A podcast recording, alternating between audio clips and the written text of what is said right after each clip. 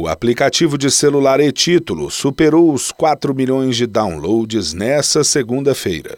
O app do Tribunal Superior Eleitoral é atualmente o mais baixado do país nas categorias em alta na Google Play e gratuitos na Apple Store. As facilidades do e-título ganharam mais importância neste momento de pandemia de Covid-19. E agora o e-título vem com a foto do eleitor. Com isso, basta mostrar o perfil no aplicativo para entrar na sessão eleitoral e votar. Só pode usar o e-título quem já fez o cadastramento biométrico. Nele, o eleitor também encontra diversos serviços: quitação eleitoral e de crimes eleitorais, endereço do local de votação, justificativa de ausência às urnas para quem estiver fora do domicílio eleitoral, entre outros. Do TSE, Fábio Ruas.